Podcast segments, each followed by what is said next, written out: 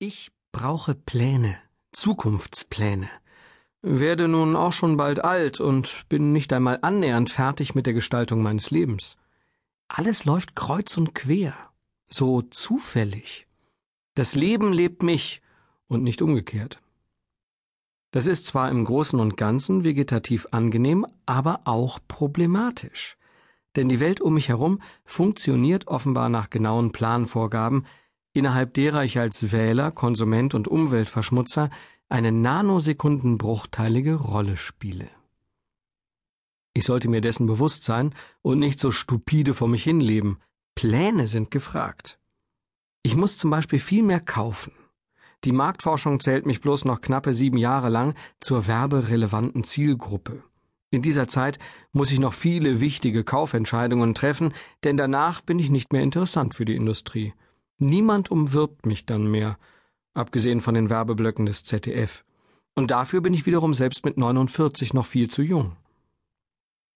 Zu den Anschaffungen, die ich noch tätigen muss, bevor ich demnächst vergreise, gehören ein Apfelpflücker, Bakelitlichtschalter sowie ein metallener Zollstock.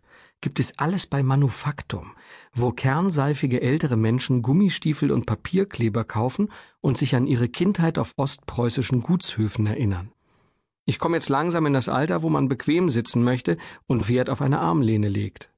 Und was meine Figur angeht, äh, ist einiges zu tun. Ich stehe am Scheideweg mit gleich drei Abzweigungen.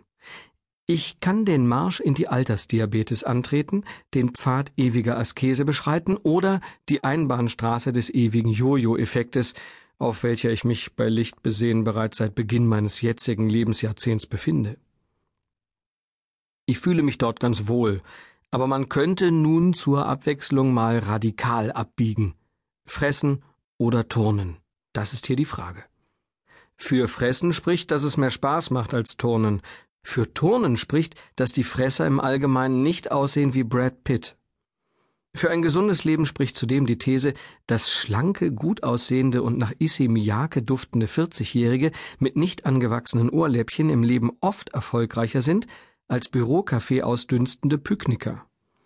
Und für ein Karriereende sind 40 Jahre noch viel zu früh. Berufliche Pläne enden ja nicht einfach in der Mitte des Lebens.